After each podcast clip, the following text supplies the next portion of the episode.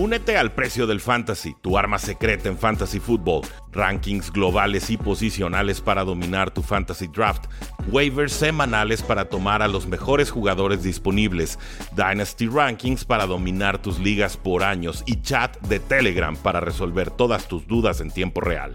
Visita stam.store diagonal precio NFL o da clic al link en este episodio para suscribirte.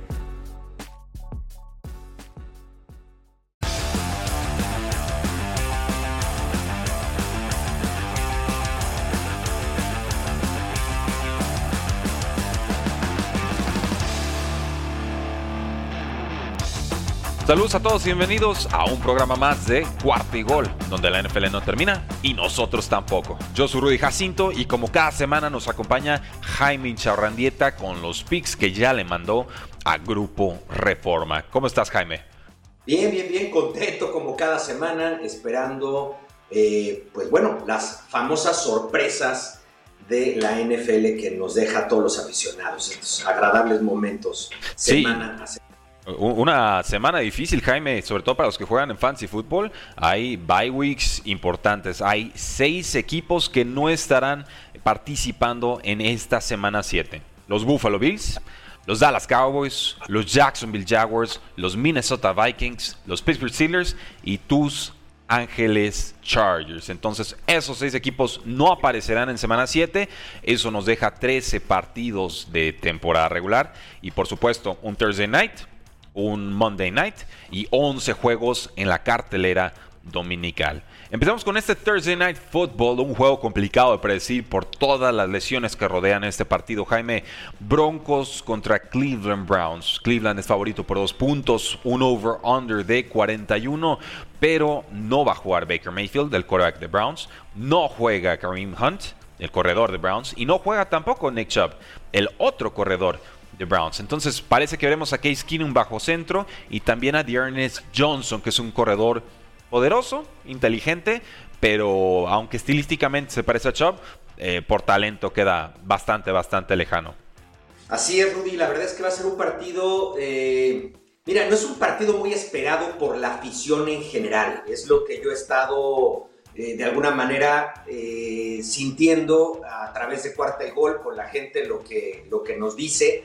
Eh, evidentemente pudo haber sido un partido mucho mejor, mucho más bonito si ambos equipos llegaran sin lesiones. Y digo ambos equipos porque si bien se ven las lesiones, se ve como el, equipo hospital, ahora el de casa, también los, los Broncos de Denver tienen problemas. O sea, el, que no haya jugado Jerry Judy en la ofensiva desde, pues prácticamente desde que arrancó la temporada, nada más jugó la primera semana sí ha mermado en la ofensiva de Bridgewater, a pesar de que se le ha ido, se le ha visto bien por momentos con gente como, como, como Patrick, que ha hecho bien su papel. Jerry Judy, no nos olvidemos, fue el líder receptor el año pasado con Locke, con Denver. Entonces, no hemos visto esa ofensiva de Denver que quisiéramos ver. Entonces, eh, eso afecta definitivamente. Ahora, vamos a ver qué va a pasar eh, con, los Browns teniendo el, siendo los líderes en el ataque terrestre sin sus dos corredores. Porque eh, no solamente es un tema de que tiene una buena línea ofensiva, sino que realmente son dos garbanzos de a libra, eh, tanto Karen Hunt como, como, como Entonces, realmente yo no veo, no, no, veo que pudiera, no siquiera pensar que este, este, este corredor... Johnson pueda ser eh, realmente algo importante. Y menos contra una defensiva de Denver que es de las mejores defensas contra ataque terrestre. ¿eh? No nos olvidemos también de eso. Denver lo que sí goza es de todavía una buena defensiva, salvo en los últimos tres partidos, por lo que hace al perímetro aéreo, donde les han pegado por lo menos tres touchdowns arriba de 48 yardas. ¿eh? Entonces, difícilmente será que Cleveland se va eh, no porque no pueda eh, Case Keenum tener esa, esa habilidad, mm. que como comentábamos antes de, grabación, digamos, eh, te, decía, ni Case Keenum es tan malo como la gente lo dice, ni tampoco Baker Mayfield tan bueno como la gente piensa. Entonces, para mí ahí no se va a ver tanto la diferencia. O sea, salen tablas en coreback los Browns para mí salen tablas en, eso. En donde no salen tablas es en el tema del ataque terrestre. Va, va, me late. Eh, ahora, ofensivamente hablando, es la unidad número 20 contra la 27. La de Browns está en la posición 27. Ha sufrido desde aquel partido contra los Chargers la explosión eh, ofensiva que representó. Pero defensivamente hablando, tienes toda la razón. Eh, Browns, unidad número 2 según Pro Football Focus. Número 14, los Broncos de Denver. Entonces, por ahí hay algunas señales de debilidad. De lesiones, por supuesto, pues la de Jerry Judy, que ya bien comentaste, regresa pronto, pero todavía no. Eh, el linebacker, todavía lesionado del pectoral. Hamler fuera todo el año, otro receptor importante. Y uh, Webuna, Alberto Webuna o Albert O, como se le conoce, Tyre número 2, por momentos importante, también fuera, ¿no? Con los Cleveland Browns, muchas lesiones. Jarvis Landry fuera. Odell Beckham Jr. fuera.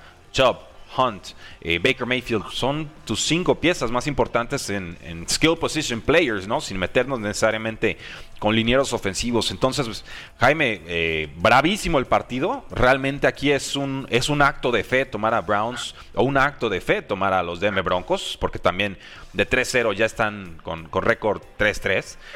¿A quién tomas y por qué?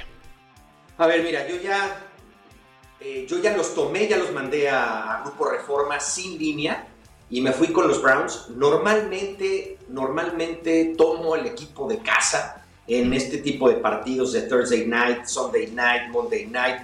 Realmente eh, pesan, pesan los equipos de casa y si no, pues este, pregúntele a los Bills, ¿no? ¿Cómo le fue con Tyrants el oh, sí. que nadie creía?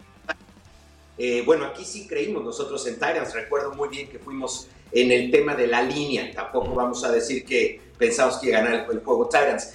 Pero sobre esa idea, yo sigo pensando en que Cleveland, el factor de estadio, el factor de su gente, creo que los va a llevar a ganar el partido a pesar de esto. Ahora, el tema de la línea se me hace muy peligroso.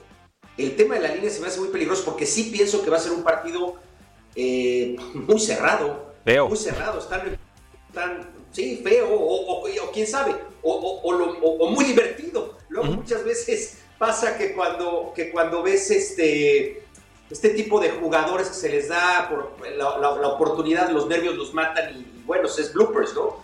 Pero También. va a ser un partido cerrado. Eso sí, no, no, no, no veo a, Cleveland matando realmente a, a, los Broncos. Y por esa razón, mi querido Rudy, en este momento te digo, voy con Broncos en el tema de la línea. Ok. Gana Browns, vamos con Broncos más dos. Muy bien. Eh, te sigo, digo, es, una línea muy, muy complicada. Normalmente cuando estás en ese rango de más, antes del 3 de un lado o del otro, pues el money line es casi el spread, ¿no? Pero aquí en un juego de pocos puntos esperados, pues ese menos dos sí puede representar eh, toda la diferencia del mundo, ¿no? Entonces, vamos Browns, muy a regañadientes. El over-under ni lo toquemos porque puede haber mucha incompetencia ofensiva en este, en este partido. Y creo que Teddy Bridgewater va a estar muy golpeado, muy limitado. Ya se habla de que Drew Locke estaría ahí en, cerca de regresar a la titularidad. Qué tragedia. Pero le pegaron 20 veces a Teddy Bridgewater en semana 6. Entonces llegó dolido y esto se puede poner muy feo, muy, muy rápido. Veremos qué pueden hacer los Browns. Son nuestro pick para el Thursday Night Football. Los Cincinnati Bengals se enfrentan a los Baltimore Ravens, dos equipos en un momento dulce de la temporada. Baltimore favorito por 6 puntos y medio. Qué, señal de respeto para los Bengals no dar el touchdown completo. Y un over-under de 46 y medio. Jaime, eh, ¿con quién te vas y por qué? Bueno, a ver, no me imagino, por muy bien que, que haya estado jugando Cincinnati, que, que realmente puedan hacer la hombrada de ganarle a Baltimore en casa, o sea, a domicilio. Todavía siento que, que, les falta un poquito más cocinarse. Lo está haciendo muy bien, lo están haciendo muy bien los Bengals. La verdad es que Joe Burrow ha demostrado ser un gran, gran, gran coreback. Es un coreback ganador, que fue a lo que, pues, lo que prometió desde el primer día, desde que lo draftearon como el número uno. ¿Te acuerdas este, cómo había incluso hasta comparaciones de Joe Burrow con, con, la mentalidad de Tom Brady. No sé si, si, si recuerdas. Sí, claro, claro, claro. Digo, fue, fue un solo año, pero, pero sí, qué, qué pedazo de año se aventó con el LSU. así es. Y, y, sí, definitivamente Cincinnati ya no es el patito feo de la, de la división.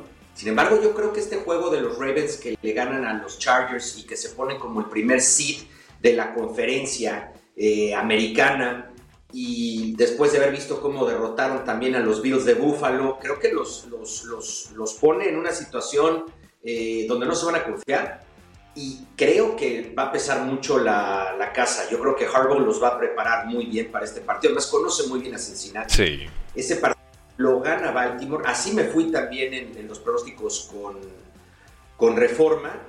Eh, pero ¿sabes qué? Son muchos puntos. Eh, Para un juego divisional, sí, sí son muchos puntos. Eh, y aparte le ha costado Baltimore de repente contra equipos como Lions, incluso con Chiefs por un punto. Nada más que, pues, más recientemente tuvimos palizas, ¿no? O juegos muy contundentes de Baltimore. Entonces, todavía me cuesta saber realmente con qué comodidad van a estar cubriendo o no líneas Baltimore. Eh, a mí se me antoja irme Baltimore, te soy sincero, menos seis y medio. Pero creo que tú vas a darle ese spread a los Bengals. Sí, le voy a dar el spread a los Bengals. Además, no nos olvidemos también que los Bengals es un equipo que viene estudiando a Lamar Jackson desde que entró a la liga. O sea, a ver, acuérdense que los, los equipos de división se arman y se ajustan primero que nada a su propia división y después ya se encaminan a ver si ganan conferencias, si llegan al Super Bowl, le ganan otra conferencia. Pero los equipos se arman para ser campeones de división. Y los Bengals, desde, desde que llegó Lamar Jackson a los Ravens, han estado, además de que juegan dos veces, dos veces por año, han estado estudiándolos. Entonces, eh, creo que los Bengals tendrían un poquito más la fórmula para contener un poco más a Lamar Jackson que lo que, lo que pasó con los Chargers, por ejemplo. Claro, Entonces, que no. Son, es un rival desconocido para Chargers en ese sentido. Voy, voy de acuerdo contigo. Entonces, Baltimore es el pick para ganar el partido. Cincinnati, el spread oficial de cuarta y gol para este, este duelo. Creo que el over-under no lo vamos a tocar en esta ocasión. Aunque, si tengo que predecir, yo creo que se va a las altas. El equipo de Washington visita a los empacadores de Green Bay. Siete y medio es la línea a favor de los Packers, over-under de 49. Este equipo de Washington se viene descomponiendo. Heineke ya no nos está produciendo la ofensiva que esperábamos. Lo veo muy cauteloso en los pases en profundidad. Todo está siendo muy cortito. Y ya dijo Ron Rivera que se equivocó conformándose con tres puntos en vez de yendo por el touchdown en cuarta oportunidad contra eh, Patrick Mahomes y compañía. Por contra, Packers arranca lento contra los Osos y gana con relativa comodidad al final del partido. ¿Quién se lleva este partido y por qué, Jaime? Eh, bueno, eh, yo creo que son los Packers. Definitivamente los Packers están jugando, están jugando muy bien. O sea, Aaron Rodgers está haciendo lo que tiene que hacer. Aaron, Jones está haciendo lo mismo. Eh, Adams no ha bajado de, nivel. Esperaría mucho más de Adams, o esperaba más de Adams a estas alturas en temas fantasy todavía, pero me parece que en cualquier momento se, se, se pone otra vez a, al nivel. Lo que le están haciendo falta son anotaciones a Adams, pero no targets. Está siendo todavía el receptor con más, más buscado en la NFL en este momento. Entonces, bueno, nos queda claro cuál es la preferencia de Aaron, de Aaron Rodgers. La defensiva de Washington pues, nos tiene decepcionados. Yo fui uno de los sí. que más creyó. Y pues, la verdad es que, pues no, eh, le entran puntos por todos lados a Washington. No va a ser la excepción. Eh, además, el juego es en el, en, en, en el Lambeau Field, so, so, eso significa también que, que, pues todo está a favor, todo está a favor de los, de los Packers. Voy con Packers, no veo nada con Washington, es más, me parece que Antonio Gibson todavía no se sabe, pero igual y ni siquiera juega el, el, el sí, partido. parece que va más que, Gibson trae un tema de pie, turf, no, no es turf, este, una lesión de shin, ¿no? S-H-I-N en, en Estados Unidos no va a sanar este año. O sea, se va a manejar la lesión y probablemente a final de temporada sea operado. Entonces, los que tienen a Antonio Gibson en Fantasy eh, se aguantan, ¿no? O sea, va a estar fea la temporada en ese sentido. O, o, por ejemplo, lo que se dice es que es muy posible porque la siguiente semana los de Washington Team descansa, tiene un bye week, entonces podrían, podrían descansar esta, esta semana a Antonio Gibson eh, porque es un tema de dolor, es ¿Mm? prácticamente es un tema de dolor lo que trae. Entonces, eh, descansar a Antonio Gibson, darle un más de juego a McKissick, que lo ha hecho bien en terceras oportunidades, y de alguna manera recargarse en, Patterson, que es un, es, un, es un corredor que no se ha visto todavía mucho en la, en la NFL. Creo que lleva 18 yardas con 3 Sí, una nadita. Pero, pero me gusta, ¿eh? Me gusta como Hankoff. Entonces, eh, creo que sería este hombre eh, que podría ser un tema para Fantasy. Pero, a ver, volvemos a lo mismo. Eh, no van a, no, no creo que puedan meter ni las manitas en esta ocasión de Washington Team. Voy con Green Bay a que gane el partido y que Green Bay, a pesar de los siete puntos y medio, luego en Lambeau Field se manchan, como dicen por allí. Este, eh, creo que Rogers, y más después de que lo troleó ahora Tom Brady, creo que va a salir este, a, a comerse el mundo. Entonces voy con los Packers. Va. Vamos con Packers con el money line, vamos con Packers con el spread, vamos con Packers en semana 7. Los Atlanta Falcons salen de semana de descanso, enfrentan a unos Miami Dolphins con récord de 1 y 5 alicaídos después de perder de forma trágica contra los Jaguars en Londres. Es favorito Falcons por 3 puntos y medio y el over-under está en 47 y medio. Esto a pesar de que Falcons no tiene defensiva y esto a pesar de que Dolphins en terceras y cuartos, eh, cuartos literal, eh, no defiende bien, se cansa mucho la unidad. ¿Qué estamos viendo en este partido, Jaime? ¿Quién crees que sea el favorito y por qué? Yo creo que va a ganar Atlanta ese partido. De acuerdo. Atlanta viene, Atlanta viene de, un bye week, viene de, descanso, viene de eh, estudiar bien a los a, Miami, de alguna manera tampoco es un, es un trayecto muy largo eh, para la visita, como para decir que, que se cansaran en el viaje, están bastante, bastante cerca. Eh, eh, Ridley viene de regreso de, una, de, su lesión, entonces va a estar bien, descansado. Gage también va a estar allí, va a estar descansado. la verdad es que eh, eh, les está funcionando, les está funcionando eh, la carrera bastante bien. Los últimos partidos de Atlanta no se le ha visto mal. Entonces yo la verdad es que veo cosas positivas en Atlanta y más bien veo que todavía siguen arrastrando una muy mala fama de lo que han venido de hace pues este ya un par de temporadas, ¿no? Entonces yo creo que Atlanta va a sorprender en este partido, va a ganar el partido y va a cubrir la línea. Y me llama la atención, no sé qué están viendo en Miami, porque en el Grupo Reforma eh, me llamó la atención que Tapanaba, Zancadilla este, y demás, o sea, todos fueron con los Dolphins. No sé si es por un tema de que vieron a Tua jugar bien la semana pasada. Eh, Tua sí, definitivamente no jugó mal, pero perdió. Y hubo una intercepción que fue el de esas rompespalda, ¿no? Así dolorosísima, en el peor momento, en el peor lugar, la hizo. Entonces esa vale como por tres o por cuatro. Exactamente. Ahora, se dice que a lo mejor regresa Fuller y regresa Parker, mm. lo cual también podría ayudar mucho a Tua. Y más porque tiene muy mala fama la defensiva de Atlanta. Pero la defensiva de Atlanta, por lo que hace el ataque aéreo, tiene más mala fama que si los vemos en números. Si lo ves en los números, es una, no, ah, no, no voy a decir que es buena, pero digamos que es más, es mediocre. No mala, es mediocre. Entonces, yo creo que eh, los Dolphins todavía es un equipo que, que, no, que no engancha, ¿no? Eh, voy con Atlanta que gana el juego y cubre línea. Muy bien. Sí, defensivamente hablando, según Pro Football Focus, Falcons es la número 30, unidad de la NFL. Dolphins va 23. No hay gran diferencia ahí. Sí puedo ver puntualmente que el pass rush de Dolphins le llegue a, Matt Ryan. Quizás por ahí vayan las predicciones de, tus rivales en Grupo Reforma. No lo sé, no, no, comparto la impresión. Ofensivamente hablando, sin embargo, Falcons unidad número 11, Dolphins la unidad número 24. Difícil ese 24 tomarlo muy en serio porque fue con Brissett y no con Tua Tango Bailoa. Pero te sigo. Voy con Falcons y voy también con el spread. Los Jets de Nueva York. Oye, dime, dime. ¿Sabes qué?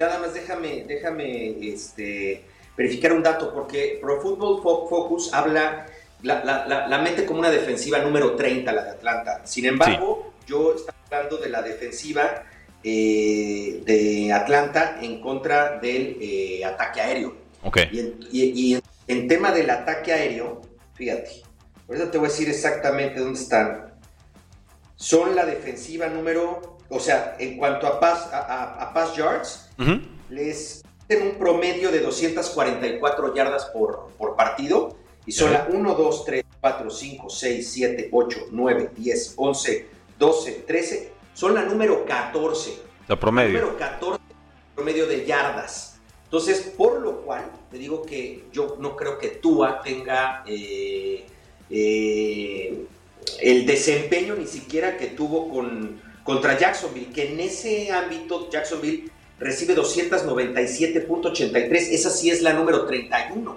Entonces, yo creo que Atlanta gana ese juego. Y ahora, puede estar tramposo ese dato, ¿eh? porque igual le corren tan fácil a Atlanta que no tienen que pasar y entonces hay menos yardas aéreas. No lo sé, tengo que ver el cruce de datos para tener una teoría al respecto, pero me quedo con el apunte de no se están comiendo tan feo a Falcons por la vía aérea. Y creo que con eso... Tienen mala fama. Eso, eso, eso. Ok. aquí tenemos a, Jaime defendiendo la, dignidad de los Atlanta Falcons en semana 7 saliendo de, del bye Pero, pero es válido, es importante. Ahora, Jets de Nueva York visita a los Patriots de Nueva Inglaterra. Patriots favorito por 7 y medio y un over-under de 43. Jaime, eh, algo nos han demostrado los Patriotas y es que le pueden competir y pelear a cualquiera pero que también les está costando mucho cerrar los partidos y que a Bill Belichick no le gusta esto de, arriesgar en los momentos importantes. La vez pasada que se enfrentaron fue paliza de Patriots a los Jets. ¿Qué va a suceder en semana 7? Pues mira, la verdad, eh, yo creo que si le pegaron los Patriots a los Jets como les pegaron en Nueva York, pues vamos, esperemos, yo creo que lo peor otra vez para los Jets ahora en Foxborough. Eh, creo que en ese entonces los, los Jets estaban jugando peor que ahora, pero también creo que los Patriots eh, habían tenido semanas más sencillas. Creo que los Patriots se han hecho cada vez más fuertes y han confiado un poquito más, eh, por lo cual son más peligrosos en este momento. Entonces yo creo, realmente yo creo que ah, eh, yo creo que los, los Patriots van a ganar ese juego y van a cubrir la, van a cubrir la línea. Los Jets todavía no, no ni siquiera les veo todavía peleándole a, a Patriots. Perfecto. No, yo, yo comparto la, la, impresión. Sí me gustaría que confiaran más en Mac Jones, que lo dejaran soltar un poco más el brazo, eh, que atacaran más en profundidad, en velocidad por las bandas con Kendrick Bourne y con Nelson Agalor, que no son jugadores lentos. Pero bueno, está un poquito cauteloso el plan de juego ahorita de los Patriotas. Debe de alcanzar para ganarle con claridad a los Jets de Nueva York. Tenemos a las Panteras de Carolina que visitan a los Gigantes de Nueva York. Daniel Jones regresó después de un tremendo trancazo a la cabeza hace dos semanas. No debió haberlo hecho, no jugó nada bien. Favorito Panteras por 3, over-under de 43. Muchas dudas alrededor de Sam Darnold, Jaime. Ya soy un run run ahí de que no va a ser el quarterback de Panteras en 2022. No, hombre. Ya te dije que ese hombre, ese hombre es una estrella en potencia y no no me ha dejado mentir. A ver, el que haya tenido eh, un, par de, un par de juegos regulares contra... contra ¿Regulares o malos? Eh, porque el de, el de Eagles fue malo. E, él les costó el juego. este último partido, hay uno de los touchdowns que hace Sam Darnold saliendo de la bolsa de protección, corriendo hacia una de las bandas, tirando el balón y poniéndose en los números una anotación de, no me acuerdo, pero fueron, fueron decenas de yardas, eh, que fue, puta, solamente se los ves a, gente de los niveles de Josh Allen, de, de Mahomes, de Herbert, o sea... Se atreve. De verdad que, de verdad que, que sí, Sam Darnold me parece que sí es un gran coreback. Eh, y, de hecho, este partido lo van a ganar en un, en un juego además pienso que va a ser muy abierto. Eh, este juego gana Carolina, incluso también creo que cubra la línea, pero va a ser un partido de varios puntos. A pesar de que Carolina tiene una buena, una buena defensiva y de las bajas en, en, gigantes como de, Berkeley, de Goladay, este... De Kader Stone y de Saco. Eh, sí, o sea, hay un elenco ahí muy lesionado de ofensivos. Así es, creo que va a ser un juego de varios puntos. Ahí sí, para que veas, sí creo en que van a ser más de 43 puntos. Ahí sí me meto al over. No sé, ojo, no estoy diciendo que vaya a ser un juego parejo, pero sí creo que va a, ser un juego donde va a haber muchos puntos. Normalmente, cuando yo me voy en el over, normalmente tomo los puntos. Eso es algo que es como una regla general en los temas de la apuesta. Que si te vas a las altas, toma los puntos, porque el juego va a estar más que parejo. Pero yo aquí creo que van a ganar los, los Panthers por más de tres puntos, pero se van a, dar más de, de los 43 eh, puntos del over and under. Te, sigo totalmente, mira, no, no hay forma de confiar en los gigantes en estos momentos. Gitanos, lesionados, con muchos problemas. Parecía que Kaderi Stone iba a ser la solución y se lastima el tobillo al snap número 6, ¿no? dices, híjoles, en verdad este no es el año de los gigantes. Estoy contigo, Panthers para ganar. Panthers con la línea y nos vamos con el over, que de todos los over-unders es el que más me ha gustado hasta el momento. Los Chiefs de Kansas City visitan a los Titanes de Tennessee. Chiefs favorito por un punto over-under. Jaime, agárrate, ¿eh? 57 y medio. Qué tremendo bocado ofensivo nos espera con la peor defensiva de la NFL, que es la de los Chiefs. Y con estos Titans que no sabes cómo te van a salir cada semana. Así es. Y tú lo dijiste, ¿eh? Te la concedo. Tú dijiste Titans se, se, lleva esta. Y yo dije, no, tiene que ser Bills, ¿no? ¿Cuál? Derrick Henry se apoderó del juego. Bueno, y esta semana me estoy envalentonando más. Esta semana soy el único que va con Tennessee a que gane el partido. O sea, creo que Tennessee eh, lo que consiguió contra los Bills, a menos de que tengan sangre de atole, que sí la han llegado a tener, ¿eh?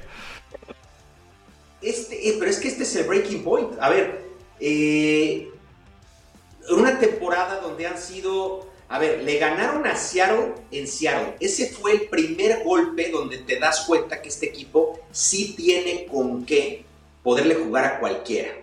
Porque fue de visita y le ganó a Seattle. Pero el haberle ganado al mejor equipo, que, al equipo que mejor venía jugando en la conferencia americana, yo creo que les, dijo, les, dice mucho, con un equipo que está jugando muy regular, muy regular, pero eh, ¿por qué pienso en que Tyrants puede ganar este partido? Porque le va a tocar una defensiva perfecta a Tannehill para poder, ahora sí, conectar más con, eh, con sus receptores. O sea, entonces me parece que si el aire de, los Tyrants mejora, como va a ser ahora. Sky's the limit, como dicen por allí. Porque no van a poder parar a Derrick Henry los Chiefs. Si no paran a nadie, menos van a parar al corredor por mucho número uno de la liga. No, hay no, se le puede comparar con nadie. Estábamos, estábamos viendo eh, una, una estadística de, de, yardas que lleva hasta el momento de Derrick Henry, casi 800. Hay una brecha en sí. Y, el, que le seguía era Derrick Henry con 500 y tantas yardas después de ser golpeado. ¿Ok? Después del primer golpe. Y después le seguía, no me acuerdo si es Elliot o quién, quién, cuál es el otro corredor, que trae 500 y tantas, pero 500 bajas Totales. en comparación 500 y tantas que trae Derrick Henry después del primer contacto. O sea, es una locura, es un monstruo este señor y le toca pues, bailar con la más bonita que son los Chiefs corriéndoles. Entonces, sí. está, está, vas con Titans, vas con spread, el over-under creo que no lo vas a tocar. No, no, no, no me voy a meter en el, en el over and under porque... Y además es otra, ¿eh? eh Patrick Mahomes no está jugando su mejor temporada. No. A ver, está muy impreciso. Sí, anota, sigue siendo un tipo que te puede hacer una jugada en cualquier momento. Pero hemos visto unos errores de rookie enormes esta temporada, ¿eh? enormes, sobrados. Entonces, pues con Titans, pues ya vieron. es, es, más predecible la fórmula ofensiva de los Titans en estos momentos, ¿no? Y dices, bueno, todos saben que va a correr con Derrick Henry pues deténganlo. Y no han podido. Y si no han podido tantos otros equipos antes, no creo que Chiefs lo vaya a hacer. Eh, me convenciste, voy con Titans para ganar este, este partido. Yo vi ese segundo, eh, segunda parte del partido de Chiefs contra Washington como un posible punto de inflexión. Me parece que ahí se compuso mucho, me parece que ahí Mahomes se centró, apareció Hill, apareció Kelsey, dos touchdowns de Daniel Williams, que está ahorita de corredor titular por la lesión de Clyde Edwards Hilaire. Pero, pero vamos, sí le tenemos que dar un poquito más de peso a lo que hizo Titans contra Buffalo que a lo que hizo Chiefs contra el Washington Football Team. Que lo decíamos, Chiefs ahorita un equipo muy regular, eh, o sea, de media tabla, y Titans pues como queriendo dar ese salto. Entonces, qué bravo, qué difícil partido, mejor verlo sin apostar, pero voy con Titans para ganar el juego. Sí, no, y además viste a Julio. Julio se le ve hambre, ¿eh? Esa, e, e, esa, esa recepción que tuvo, que la tuvimos aquí en cuarta y gol también en, los videos eh, en repetición. esas recepciones son solamente de, jugadores con mucha hambre. Un Julio Jones que ya es un, hombre que pues, realmente no se ha retirado porque, porque le encanta la NFL y sigue a un nivel muy alto, nos demostró que sigue con hambre y que va a buscar todas, no le importa. Sí, es una jugada más propia de Dennis Rodman que de un receptor de la, de la NFL. Yo así de, así de repente lo, lo imaginé.